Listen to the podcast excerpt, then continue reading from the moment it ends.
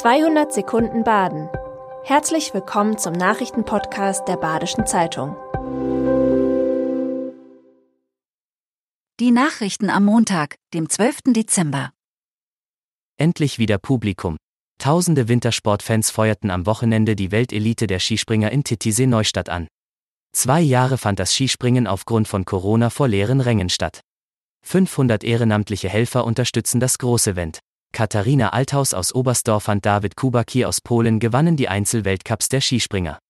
Beim Mixed-Springen erreichte das deutsche Team Rang 3. Die erfahrenen Ausrichter im Schwarzwald und ihre treuen Fans an der Schanze wurden wieder einmal gelobt.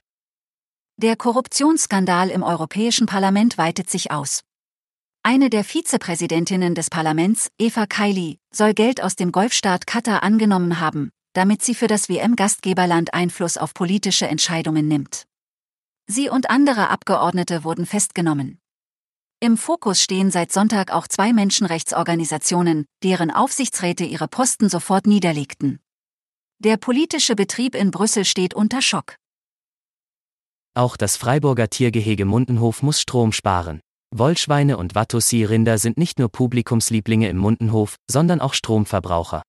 Doch die Heizungen in ihren Ställen haben inzwischen Zeitschaltuhren. In den nächsten Jahren will das Tiergehege Photovoltaikanlagen auf seinen vielen Dachflächen installieren. Außerdem sind an vielen Stellen Bewegungsmelder angebracht, 95% der Süßwasseraquarien und 60% der Meerwasserbecken sind mit LED-Licht ausgestattet und das Licht geht eine Stunde früher aus. Die Planung für den dreispurigen Ausbau der A5 geht weiter. Noch ist die Strecke zwischen Freiburg und Offenburg zweispurig. Bis zu 74.000 Fahrzeuge, rund 20 Prozent von ihnen Lastkraftwagen, nutzen täglich den Autobahnabschnitt. Eine halbe Milliarde Euro ist für den Ausbau geplant, für den nun die Grundlagen geschaffen werden. Im Februar 2023 sollen die Aufträge erteilt werden. Dabei handelt es sich um Grundlagenermittlungen für die Straßenplanung und die Landschaftsplanung. Der erste TGV aus Bordeaux ist am Sonntag in Freiburg angekommen. Um kurz vor vier fuhr der französische Hochgeschwindigkeitszug auf Gleis 5 ein. Der TGV fährt sonntags von Bordeaux nach Freiburg, in die andere Richtung geht's am Samstagmittag los. Für die Strecke braucht er rund sieben Stunden. Der Vorteil bei der Reise an den Atlantik? Man spart sich den Umstieg in Paris, bei dem man bislang die ganze Stadt durchqueren musste. Das Bauernhausmuseum Schniederlihof in Hofsgrund sucht einen neuen Betreiber. Seit 50 Jahren ist der Hof ein Museum und seitdem ein touristischer Magnet.